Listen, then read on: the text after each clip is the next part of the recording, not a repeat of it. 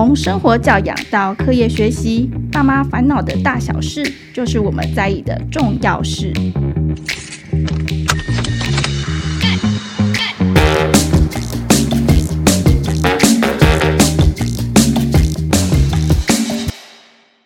本集节目由中华电信赞助播出。网络暗藏许多陷阱，随时都要小心，小孩误闯禁地。你的孩子上网环境安全吗？当孩子三更半夜还在网络世界流连忘返的时候，沉迷线上游戏该怎么办？中华电信推出 HiNet 上网时间管理和色情守门员，协助爸妈安排孩子上网的时间和过滤不良网站，打造一个安心上网的环境。孩子的健康上网呢，就由中华电信把关。该怎么申办呢？超简单，心动的爸爸妈妈欢迎点击节目资讯中的免费体验申请链接，就可以马上体验喽。大家好，欢迎收听《亲子天下》Podcast，爸妈烦什么？我是这一集的主持人李佩璇。自从孩子的学习啊，从线上跟实体同步进行之后，大家有没有回忆起哇，疫情那个很可怕的时候，爸爸妈妈啊，就是上网这件事情，好像会变得更困难了。我身边的同事都跟我分享说啊，很多孩子在上网课的时候，哎，旁边偷开一个视窗看影片聊天，真的是很想给他嗯下去，有没有？就会跟孩子起一些冲突啦。但是当这个网络呢，它无可避免的必须使用的时候，孩子又必须有一些时间要投入网络做作业啊，或者是注册网站啊，使用各种软体，其实都会隐藏一些安全的风险。那我们应该如何教孩子分辨呢？所以今天我们就要来聊聊新世代父母关键的教养话题——儿童数位素养。那今天呢，我们很高兴啊，再次邀请到我们熟悉的亲职教育讲师泽爸，欢迎泽爸。Hello，佩璇好，我是泽爸魏伟志。我在这边哈，等于是两个角色一直换来换去。对，一下是主持人，一下是来宾这样子。因为泽爸自己也很专业，而且我刚刚跟泽爸聊天才知道说，哎，以前电机工程呢，是不是？哎，对对对，对啊，是那个那方面工程相关毕业的。对，所以我觉得泽爸对这个议题应该更有感觉，而且他自己两个小朋友，一个老大国二了嘛，对不对？国二了，然后小的是女儿小四。对，所以我觉得泽爸刚好这个小朋友的跨两年，短一个是国小，一个是国中，那各自可能会面对不同的这种呃网络使用啊，或者线上课程啊，甚至是交作业啊这种问题。那刚刚我们泽爸有提到说，你去演讲的时候，是不是爸妈都超关心这题的？这个议题啊，其实从幼儿园到小学到国中都会有，只是这个比例的比重哈，会随着年龄增加而越来越明显。特别是国中哈，基本上只要是进入 Q&A 阶段，就是询问问答的，几乎一定都是有中这个三 C 跟网络使用的问题。但是我在回答的当下，我心里其实都会揪一下，说：哎呀，如果这个状况爸爸妈妈能够提早。去做这一个培养、建立观念，然后去做控制、去做维护，我觉得会更好。对，真的，其实国中生再来谈这个问题，好像有一点点晚的，是因为我自己回想自己国中时候的那个心态啊，就是很叛逆啊，讲什么都听不下去，对不对？对啊，就是你越要堵我，为什么别人可以，我就不行，我不管，然后我要啊，类似像这样心态，其实蛮蛮多的。所以到国中的时候。爸爸妈妈之所以会开始重视，通常都是因为可能很多的事情已经一发不可收拾了。对，没错。嗯、那除了这个一发不可收拾，其实我觉得爸爸妈妈有时候的担心也会来自于就是安全这件事情。对，像我们之前看到很多国内外的新闻嘛，不管是之前韩国的 N 号房事件，嗯、那个闹很大，对，那个真的很可怕。我那个网站的那个文字跟影片，我真的都不太敢看。就是看得很深入，真的想到那些孩子的处境，也真的很不舍这样子。那再来就是说，像之前可能会有一些被网友呃说什么拘留在房间里呀、或者是说被骗去哪里这样子。所以我相信爸妈在看到这些新闻之后，心里应该真的是。很纠结啦，然后也会很担心，所以我们也可以来聊聊这个安全上网的这个方法。其实我觉得安全上网真的很不容易，尤其是大人都很容易被钓鱼网站钓到了，对不对？嗯。何况是孩子，所以有很多恶意的网站。刚刚泽爸也有讲啊，他都会教小孩说：“你不是说你看到的这个，你输入任何东西，其实都有可能被追踪，对不对？”是，嗯，对。刚刚佩璇讲的就是我。嗯，因为我是工程出身的，所以我在我孩子小的时候，我就会带领他去认识什么叫 IP 位置。你要去上网，你要去连到其他网络上的世界各地的地方，其实你的 IP 位置，还有你的那个设备的 Make，它其实就会记录了你到底做过哪一些的事情，所以这是跑不掉的。你把那些浏览记录清掉，它还是存在着。没错，所以其实我觉得有时候孩子很难理解这一点。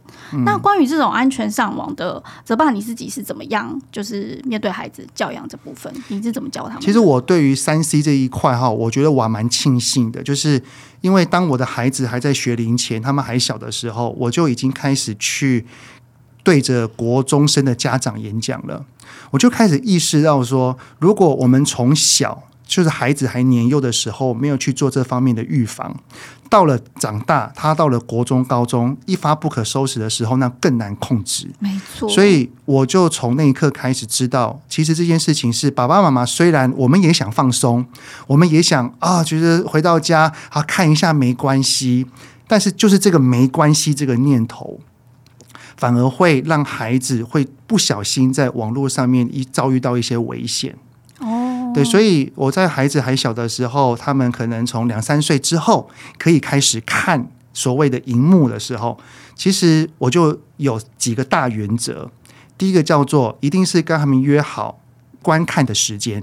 是指说时段吗？早上、中午、晚上，嗯、还是说一次看十分钟？有有分几种啊？第一个叫做，如果你今天是放学回家，嗯、那你就是一个晚上时段，只能看，例如说半小时或二十分钟。了解。但是如果你是六日，我们整天都在家，那我就会分早上跟下午、晚上各半小时。哦，所以就是有一个很清楚的原则，他知道什么时候可以用。对，然后。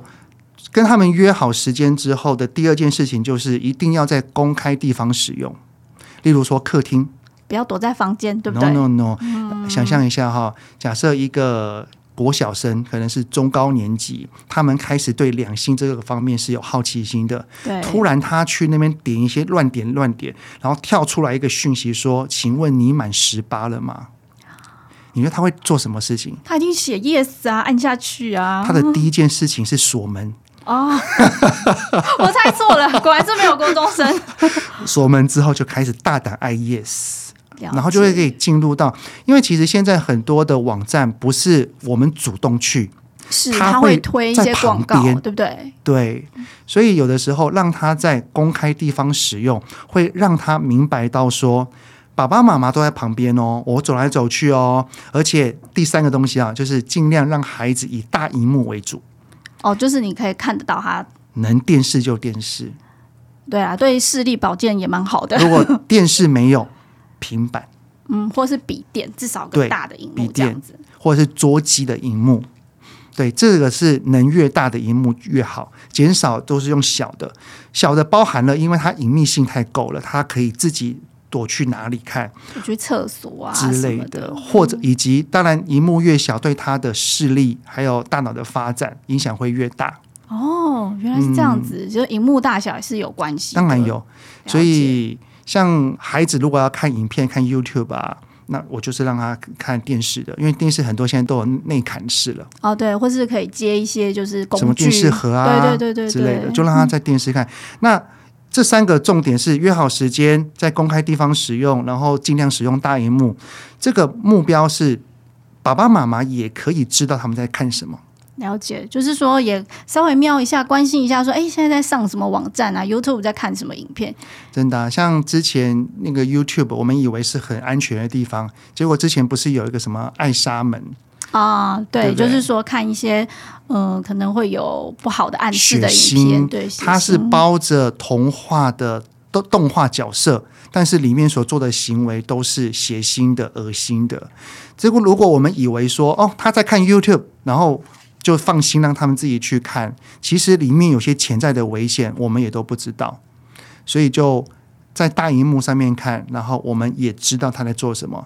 如果我们发现到他在看的东西比较不适合孩子，我们一开始知道，我们就可以立刻做下一件事情，就是介入一下，说：“哎，关心一下，说：哎，你在看什么？怎么会看到这个东西？”没错，第一个知道来源，嗯、第二个是，例如说有些哦朋友推荐的啊，对对对，小学很多啊，就是哦某某某推荐我看这个 YouTube，结果这个 YouTuber 呢，怎样满口脏话。对，或者是说可能会示范一些比较不好的。我曾经看过 YouTube，还有一种可能不到偷窃啦，但是他可能就会有说什么大挑战啊那种，像之前抖音也很流行、哦、那种恶意挑战。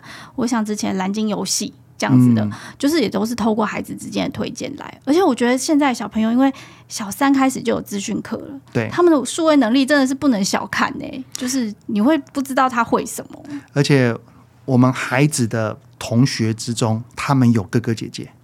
哦，这真的，欸、我没想到哎，哥哥姐姐他们在看的东西会影响我们孩子的同才，然后同才再带到班上去影响他们之间，就是会有一些超龄的，会会会会、嗯。其实像之前很红的那个动画《鬼灭之刃》啊、嗯，也曾经就是被讨论，就其实有点像泽爸之前刚刚提的那个超龄的问题，就是像动画电影它还有一个分级，嗯，我们还可以知道，但是网络世界好像。非常困难，对不对？网络这太难了。虽然他有说哦，这个是十三家，但是孩子如果账号是爸爸妈妈的，是不是可以进去看啊？对对对。像之前那个韩国有一个很有名的一个连续剧，那个鱿鱼哦，鱿鱼游戏，对，也是一样啊。一堆很多国小生、国中生，明明他是适合成人观，因为很太多血腥了，是，但是还是有很多青少年就是有在看。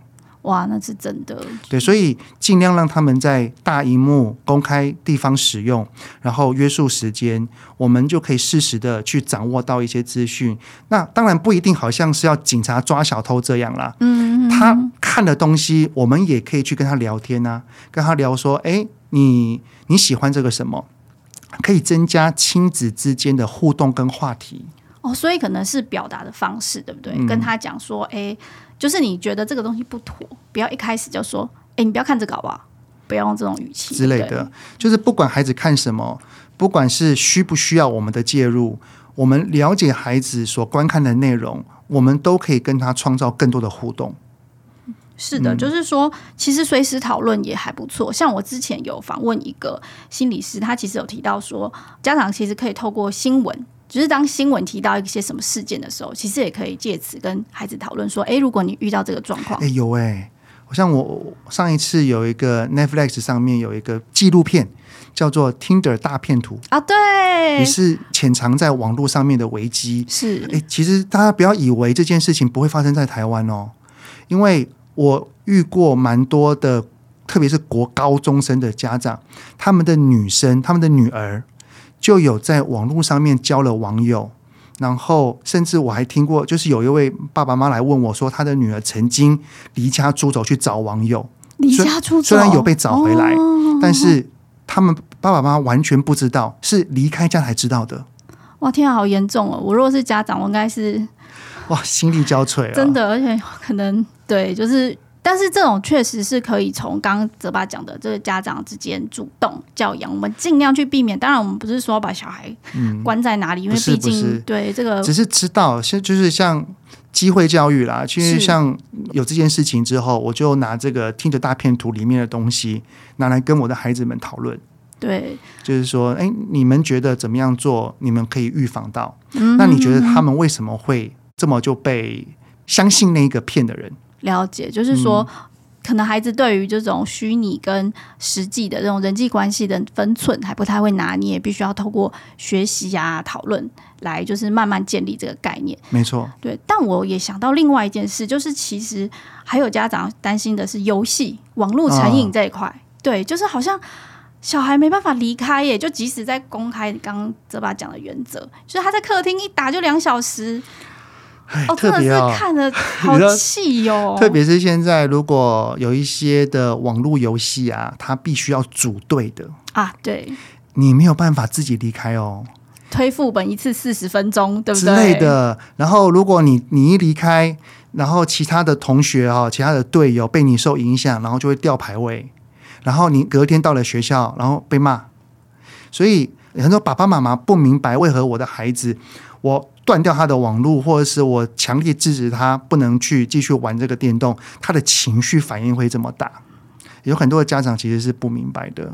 基本上，他其实是跟这个同才相处是对，紧密相依啊。是的，是的，是的。了解。所以说，其实刚泽爸有提到这种这些主动性的原则啊，你有讲到，就是说，哎，我们可以就是用一些时间啊，然后原则啊，来帮助孩子管理。但是我我一直觉得很困难的，就是怎么建立孩子自律啊？因为我们这样一直管，真的是哦。然后自律这件事情是，它是一个长期的发展。我常常问那个家长们几个问题啊，就是例如说。你们觉得三 C 对于我们而言，它到底是好处多还是坏处多？是我个人我觉得好处多很多。嗯哼哼，对，那有很多种种的因素哈，我就不多讲。但是既然它好处是多的，那我就会问下一个问题，就叫做我们有没有曾经在做一件事情，例如说我们追剧、打电动，但是我们会告诉自己说不能再继续了。嗯，我一定要停。我要收起来，我不能够再看了，我不能够再打了。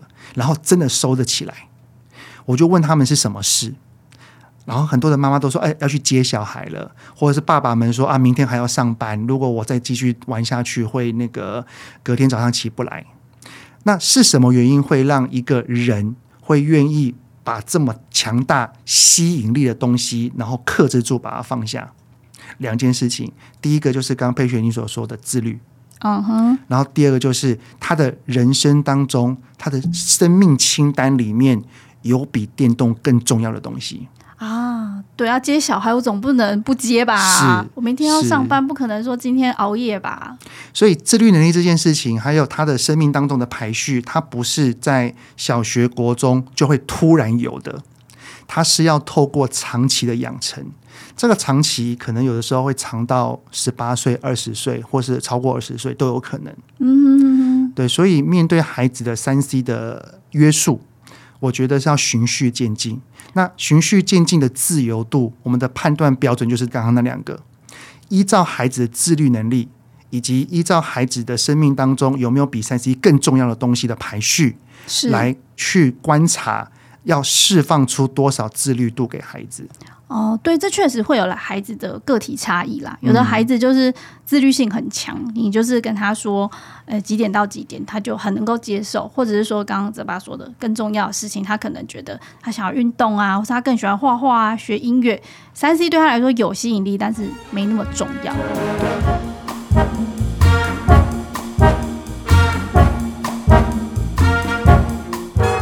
讲的很理论啊，但是实际生活哈，哇，冲突一堆。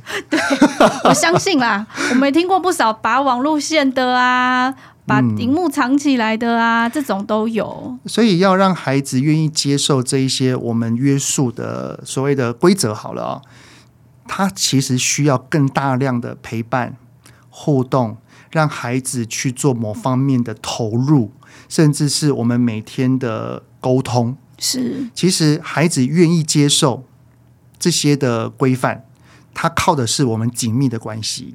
对，这是真的。像之前我有采访过一位妈妈，嗯、然后她的孩子其实就是有一点网络成瘾的状况，嗯、然后后来是怎么样？就是我慢慢调试过来，是她带她的孩子去上直排轮。对，对，他就说，因为他其实很想要在网络上交朋友或者玩游戏，是因为他在现实生活中他没有朋友。对，对，他在学校找不到朋友嘛，那。医师就建议妈妈说：“那不然你要不要帮他开辟另外一个人际关系的这个团体？”他说他很喜欢运动，带他去溜直排轮，那他就可以交到志同道合的朋友，就出现那个比三 C 更有动机、是更有吸引力的事情，他就愿意去溜啦。哎，这个讲的很正确，因为如果到了国中以上，孩子面对三 C 是高度依赖，是所谓高度依赖，我们可以看几个症结点啊。第一个是他的使用时间。然后第二个是他明明有其他的事情要去做，他放不放得下？了解。还有第三个是，当我们强烈执行的时候，他的情绪激烈程度。对，也常常新闻看到说不给手机就，然后就啪寻死寻活，对，那真的是让爸爸爸爸看了好揪心，会觉得说我到底要不要管？对，要管，绝对要管，但是陪伴更重要，陪伴比管更重要。了解。我儿子在小六的时候，他去那个毕业旅行，回家之后第二天他就开始跟我哭诉，说为什么你不给我手机？啊，是因为毕业旅行大家都有用吗？大家都爱用。然后那个游览车上啊，全部的同学都在，要么就是打电动，要么就是传赖，要么就是那个。看网络的什么漫画等等的。然后就只有我儿子一个人，他要去借，然后不会借他，让他自己不知道干嘛。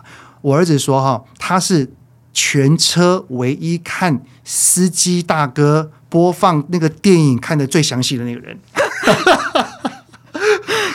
虽然听起来有点心酸，但是又站在家长的角度，我又觉得有点庆幸哎，就觉得说他没有这么依赖这个东西。但是就是他当下很多的情绪，他觉得他在当下是孤独的，是空虚的，他会把这个情绪怪罪到我，我非常能理解。于是他跟我抱怨这件事情的时候，我第一件事情就是拥抱他。我说，在当下你一定很不好受哈，嗯，你想要找别人互动，但是别人都在做这件事情，然后可能让你觉得很孤单，然后你可能当时一定很难过，是不是？好，爸爸知道，我真是拥抱他。然后等他那时候就开始有点流泪，然后讲完之后就听他诉苦。我就说，是什么原因你会责怪爸爸不给你手机？等等的，他就简单简单讲。讲述的时候，中间的过程我完全没有任何的批评、解释、说明，没有，就是直接跟他讲说，好，我懂，然后原来是这样哦，哇，爸爸当时这样设定，我不知道会这样，是哇，如果是这样，如果爸爸跟你遇到相同的处境，我相信我也会很不好受的，就是聆听他。理解他的感受，理解他的感受。但是，当孩子的心情透过刚刚那两个行为之后，慢慢的降下来之后，我还是用告诉孩子我为何要管教你的良善动机。就是我不是只是跟他讲说没有就是这样，我就是要管你，我就是你爸。没有我，我是告诉他我的担心是什么，是我的烦恼是什么。嗯，所以因为我看到了，所以我才会用这些方法。那爸爸可能有的时候太严格了。你来告诉我，我们可以来调整。哦，就是这件事情让他知道说，我们希望有个规范，有个原则。那做这些原则原因是什么？而且这些东西是可以讨论的，不是说这个家我说了算，绝对要讨论。所以我的儿子后来从那一次之后，的确他的情绪反应度哈，就关于三 C 这件事情，他真的就淡好多好多。例如有一次他在国二上的时候，他就告诉我说：“爸，我可不可以用 Line？” 我就说，那你想用赖干嘛？嗯？然后我就去了解了一下，原来是因为他们会在赖群组里面会去讨论一些好笑的梗啊，丢梗图啊，然后他们讨在群组讨论话题，因为像聊天这样子。对，然后我儿子隔天到了学校，看到他们在那边瞎起哄，那边讲那些东西，他听不懂，他觉得自己好像被排挤了，一点点。然后，哎，我儿子人缘还不错，他只是 他喜欢那种感觉，对他觉得，因为他不喜欢的感觉是。什么什么？你们讲什么？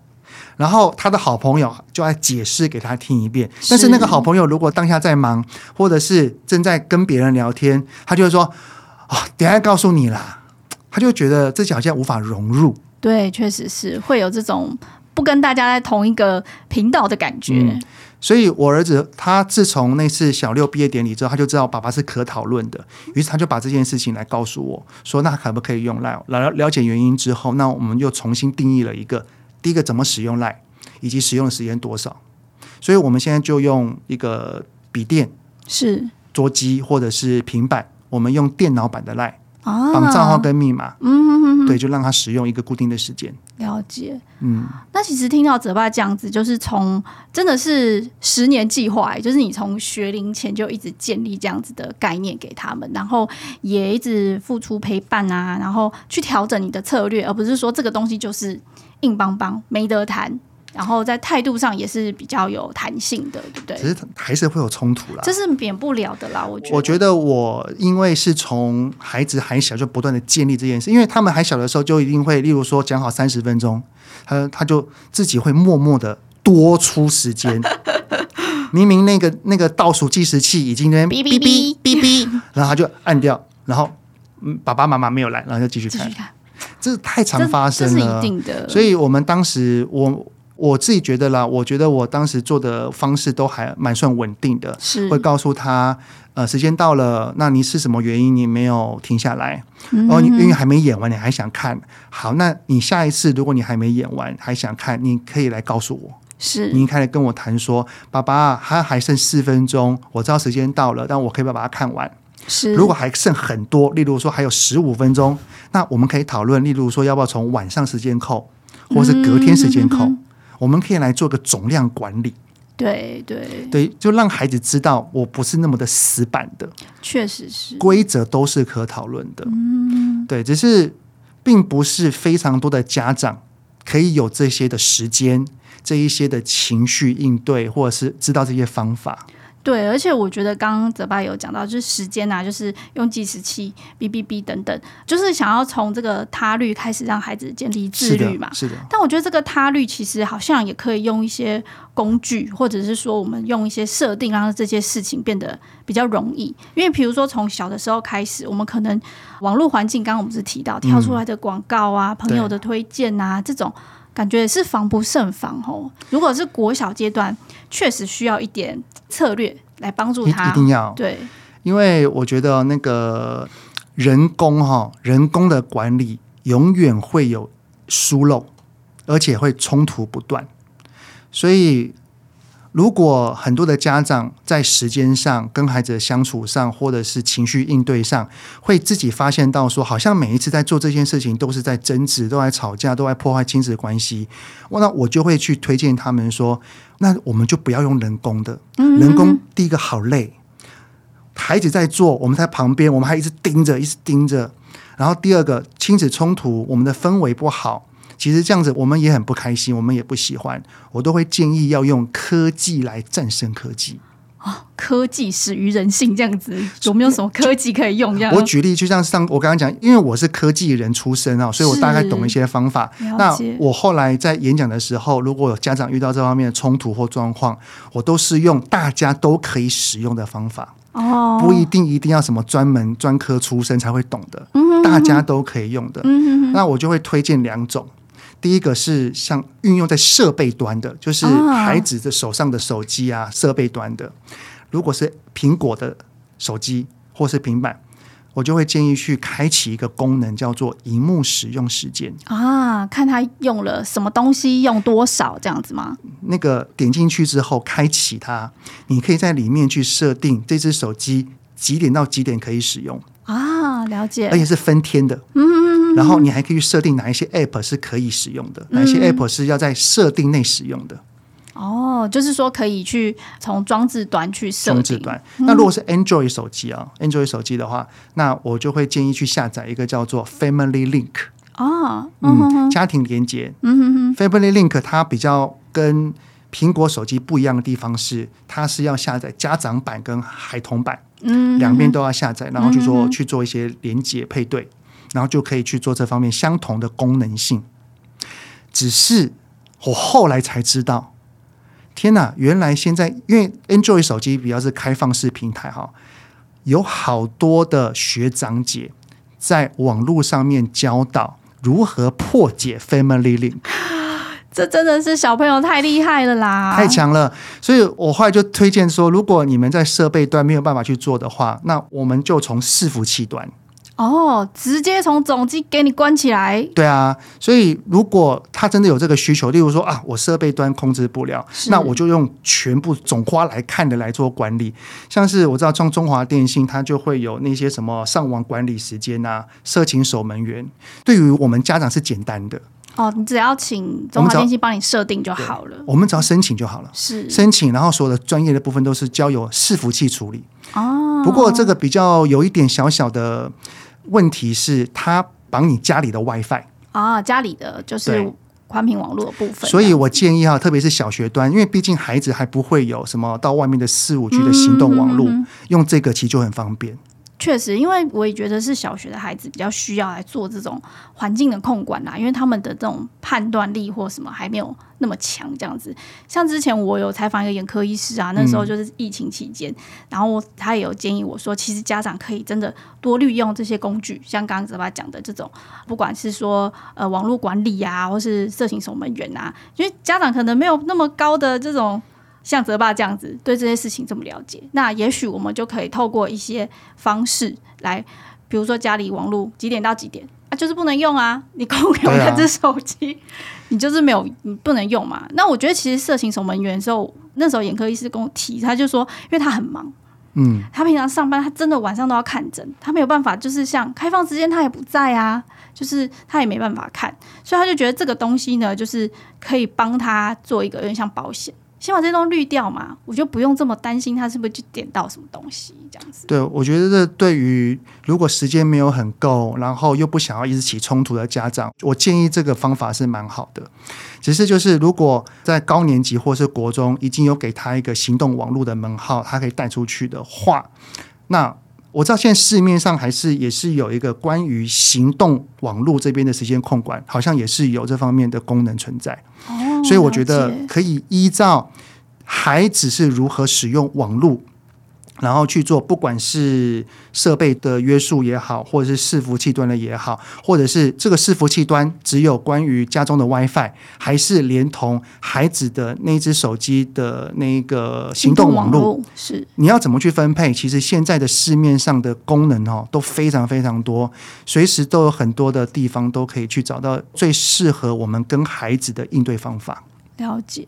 很感谢泽爸今天的分享哦。其实我刚自己的感觉就是说，家长你自己有定见，你去建立这个原则，帮助孩子建立自律，就是在这个过程中需要一些他律的工具。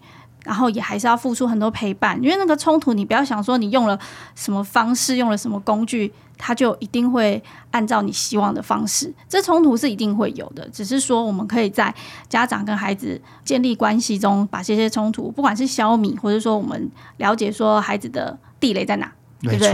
对，然后我们去设定一些弹性啊，这样都很好。只是也是要提醒家长说，不要自己一头热啦。就是说，你不要觉得自己不懂，然后全部禁绝就好了。这种零跟一其实不是很好。那我们今天也有推荐一些泽爸讲的原则嘛，对不对？然后以及家长可以做的事情啊，还有工具啊等等，其实都很好。那最后我们结语一下，你觉得说关于山西教养这个，你自己的建议是什么？